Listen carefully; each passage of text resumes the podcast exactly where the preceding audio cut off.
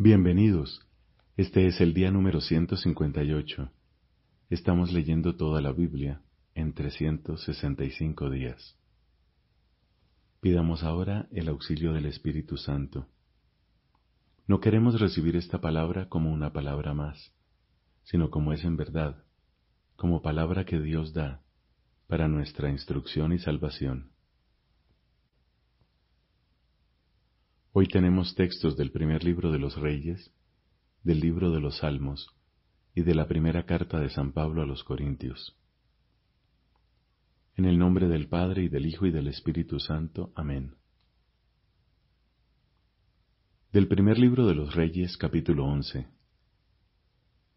El rey Salomón amó a muchas mujeres, además de la hija del faraón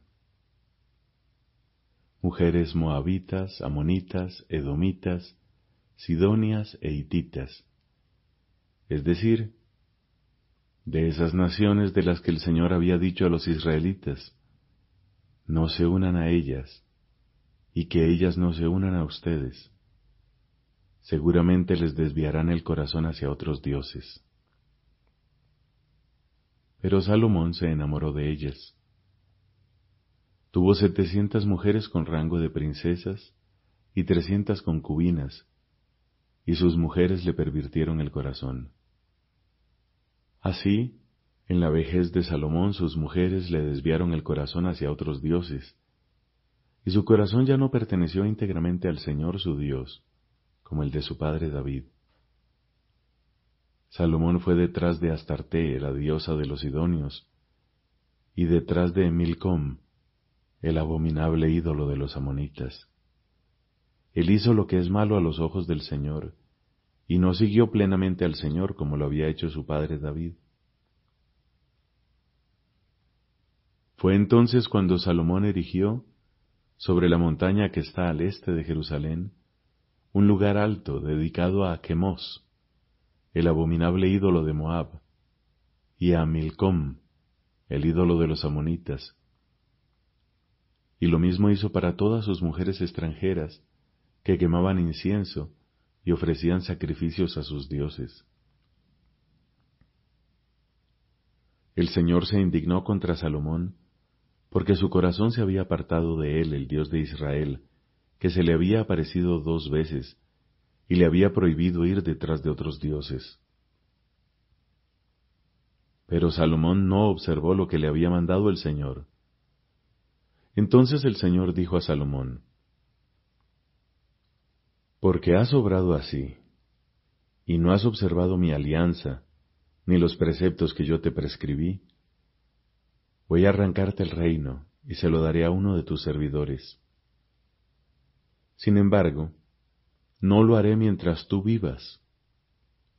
Por consideración a tu padre David, se lo arrancaré de las manos a tu hijo pero no le arrancaré todo el reino, sino que le daré a tu hijo una tribu, por consideración a mi servidor David y a Jerusalén la que yo elegí. El Señor le suscitó a Salomón un adversario, Hadad el Edomita, de la estirpe real de Edom. En efecto, después que David derrotó a Edom, Joab, el general del ejército, al subir para enterrar a sus víctimas, ultimó a todos los varones de Edom, porque Joab se quedó allí seis meses con todo Israel, hasta acabar con todos los varones de Edom. Pero Hadad, que entonces era muy joven, logró huir con algunos edomitas servidores de su padre para ir a Egipto. Partieron de Madián y llegaron a Parán, donde se les agregaron algunos hombres de Parán. Luego entraron en Egipto y se presentaron ante el faraón rey de Egipto, que dio a Hadad una casa, le aseguró el sustento y le concedió tierras. Hadad se ganó a tal punto el favor del faraón, que éste le dio por esposa a su cuñada, la hermana de Tajfenes, la reina madre. La hermana de Tajfenes le dio un hijo llamado Genubat, al que Tajfenes crió en la casa del faraón. Así, Genubat permaneció en la casa del faraón entre los hijos de éste. Pero cuando Hadad se enteró en Egipto de que David se había ido a descansar con sus padres, y que también había muerto Joab, el general del ejército, dijo al faraón, Déjame ir a mi país. El faraón le respondió, ¿Qué te falta junto a mí para que ahora trates de ir a tu país? Nada, dijo él, pero déjame partir. Y este es el mal que hizo Hadad. Aborreció a Israel y reinó sobre Edom. Dios le suscitó además a Salomón otro adversario, Rezón, hijo de Eliada. Él había huido de Hadadeser, rey de Sobá, su señor. Había agrupado a unos cuantos hombres en torno suyo y se había convertido en jefe de una banda. Como David los perseguía a muerte, fue a establecerse en Damasco, y allí reinó. Él fue adversario de Israel durante toda la vida de Salomón.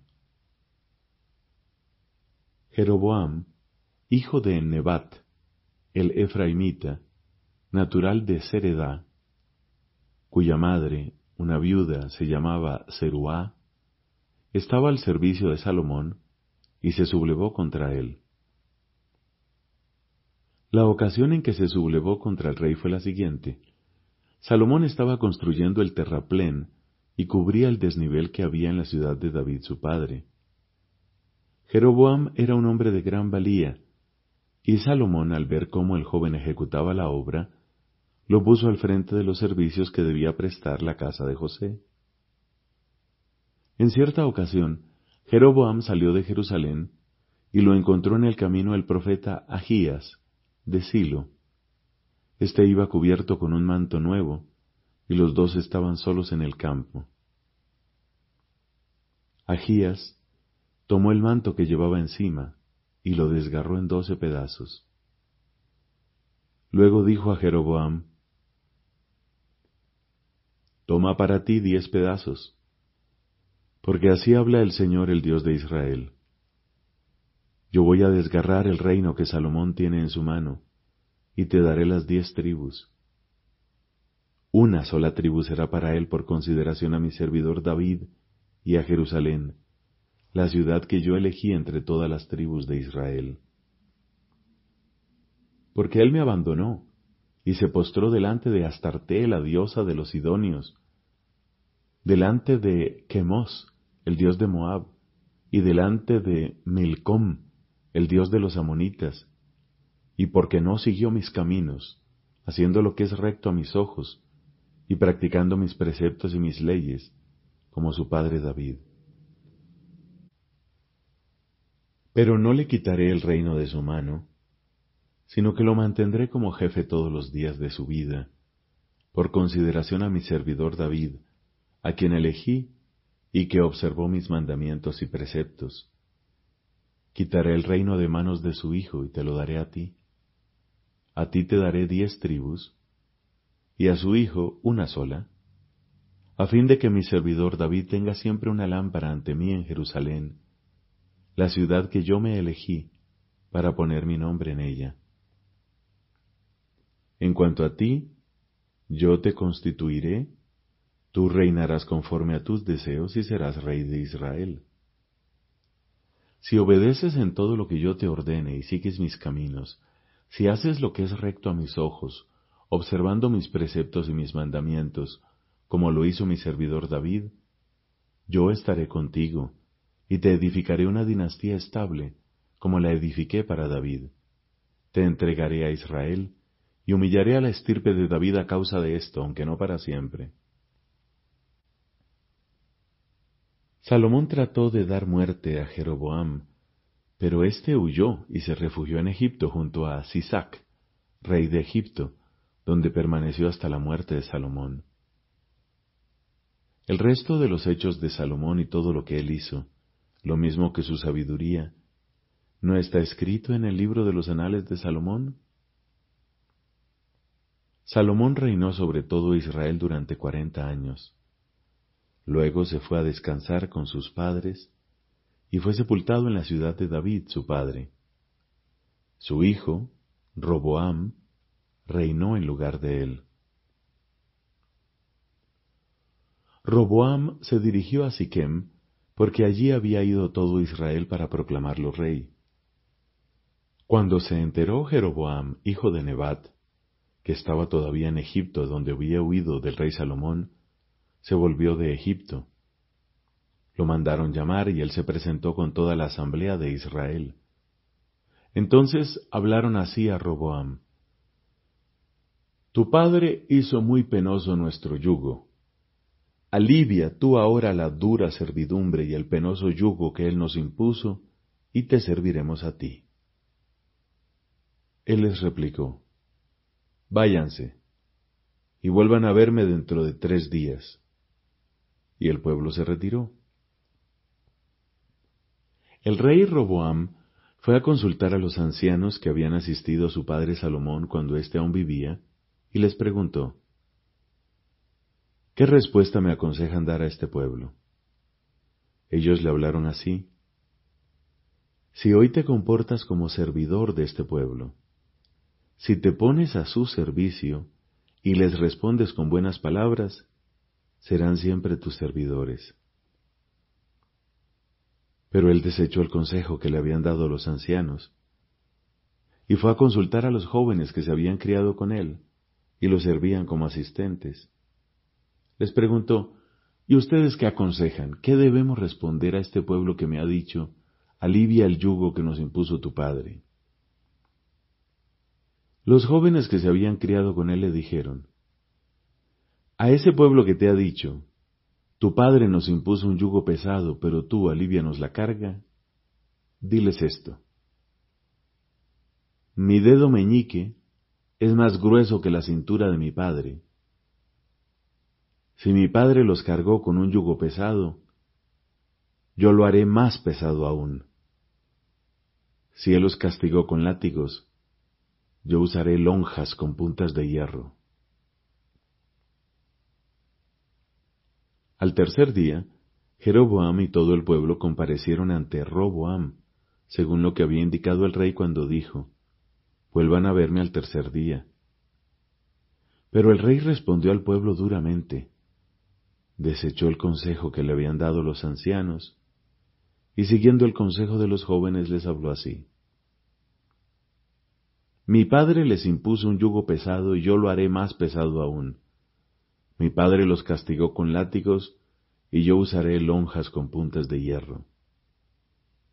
Así el rey no escuchó al pueblo, porque ese era el medio de que se valía el Señor para cumplir la palabra que él había dicho a Jeroboam, hijo de Nebat, por boca de Agías de Silo.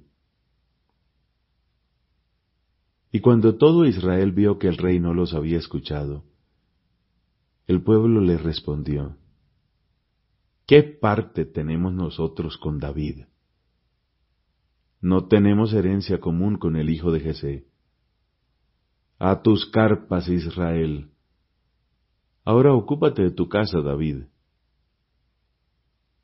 Israel se fue a sus campamentos, pero Roboam siguió reinando sobre los israelitas que habitaban en las ciudades de Judá. el rey Roboam envió a Adoram, el encargado del reclutamiento, pero todos los israelitas lo mataron a pedradas. Y el mismo rey Roboam tuvo que subir precipitadamente a su carro y huir a Jerusalén. Fue así como Israel se rebeló contra la casa de David hasta el día de hoy. Cuando todo Israel se enteró de que había vuelto Jeroboam, lo mandaron llamar a la asamblea y lo proclamaron rey de todo Israel. No hubo nadie que siguiera la casa de David fuera de la tribu de Judá.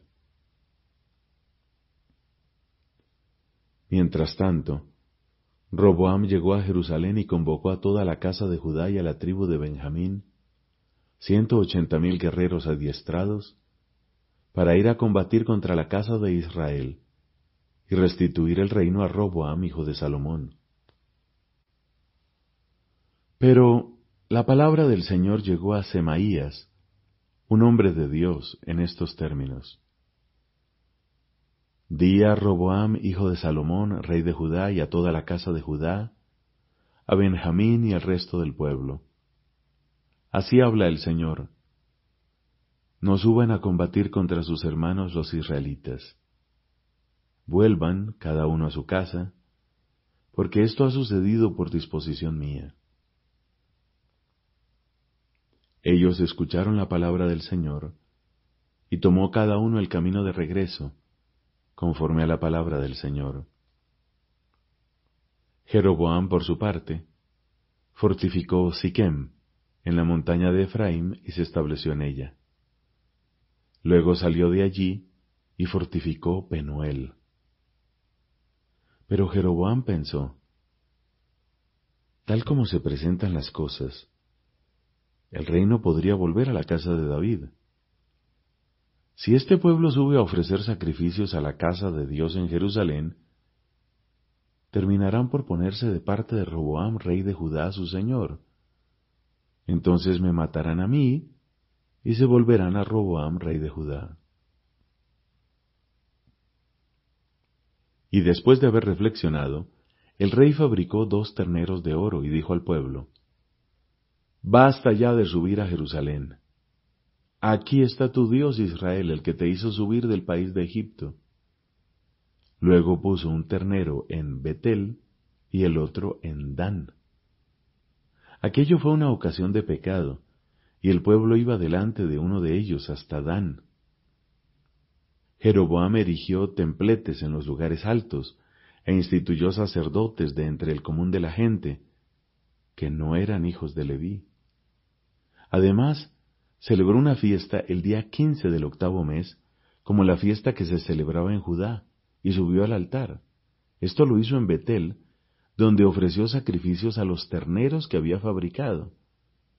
En Betel estableció a los sacerdotes de los lugares altos que había erigido. El día quince del octavo mes, fecha que había elegido arbitrariamente, subió al altar que había levantado en Betel. Así celebró una fiesta para los israelitas y subió al altar para quemar incienso. Palabra de Dios.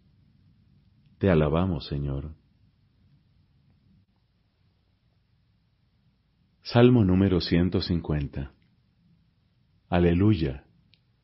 Alaben a Dios en su santuario, alábenlo en su poderoso firmamento, alábenlo por su inmensa grandeza, Alábenlo con toques de trompeta, alábenlo con el arpa y la cítara, alábenlo con tambores y danzas, alábenlo con laúdes y flautas, alábenlo con platillos sonoros, alábenlo con platillos vibrantes, que todos los seres vivientes alaben al Señor, aleluya. Padre, te da gloria a tu Hijo en el Espíritu Santo, como era en el principio, ahora y siempre, por los siglos de los siglos. Amén. Fin del libro de los Salmos. De la primera carta a los Corintios, capítulo 7, versículos del 1 al 24. Ahora responderé a lo que ustedes me han preguntado por escrito. ¿Es bueno para el hombre abstenerse de la mujer? Sin embargo, por el peligro de incontinencia, que cada hombre tenga su propia esposa y cada mujer su propio marido, que el marido cumpla los deberes conyugales con su esposa, de la misma manera la esposa con su marido. La mujer no es dueña de su cuerpo, sino el marido. Tampoco el marido es dueño de su cuerpo, sino la mujer. No se nieguen el uno al otro, a no ser de común acuerdo y por algún tiempo, a fin de poder dedicarse con más intensidad a la oración. Después, vuelvan a vivir como antes, para que Satanás no se aproveche de la incontinencia de ustedes y los tiente. Esto que les digo es una concesión y no una orden. Mi deseo es que todo el mundo sea como yo, Pero cada uno recibe del Señor su don particular, unos este, otros aquel. A los solteros y a las viudas les aconsejo que permanezcan como yo. Pero si no pueden contenerse, que se casen. Es preferible casarse que arder en malos deseos. A los casados, en cambio, les ordeno, y esto no es mandamiento mío sino del Señor, que la esposa no se separe de su marido. Si se separa, que no vuelva a casarse, o que se reconcilie con su esposo, y que tampoco el marido abandone a su mujer. En cuanto a las otras preguntas, les digo yo, no el Señor. Si un hombre creyente tiene una esposa que no cree, pero ella está dispuesta a convivir con él, que no la abandone. Y si una mujer se encuentra en la misma condición, que tampoco se separe de su esposo porque el marido que no tiene fe es santificado por su mujer, y la mujer que no tiene fe es santificada por el marido creyente. Si no fuera así, los hijos de ustedes serían impuros. En cambio, están santificados. Pero si el cónyuge que no cree desea separarse, que lo haga, y en ese caso, el cónyuge creyente no permanece ligado al otro, porque Dios nos ha llamado a vivir en paz. Después de todo, ¿qué sabes tú que eres la esposa, si podrás o no salvar a tu marido? Y tú, marido, si podrás salvar a tu mujer.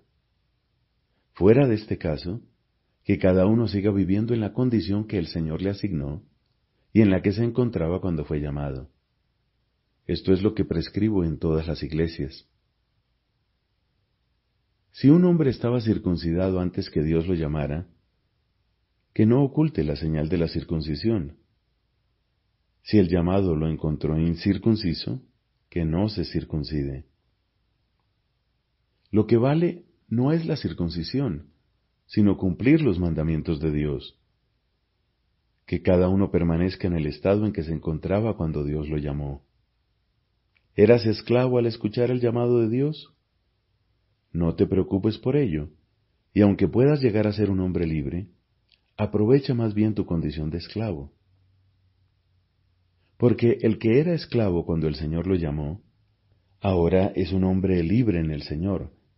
De la misma manera, el que era libre cuando el Señor lo llamó, ahora es un esclavo de Cristo. Ustedes han sido redimidos. ¿Y a qué precio?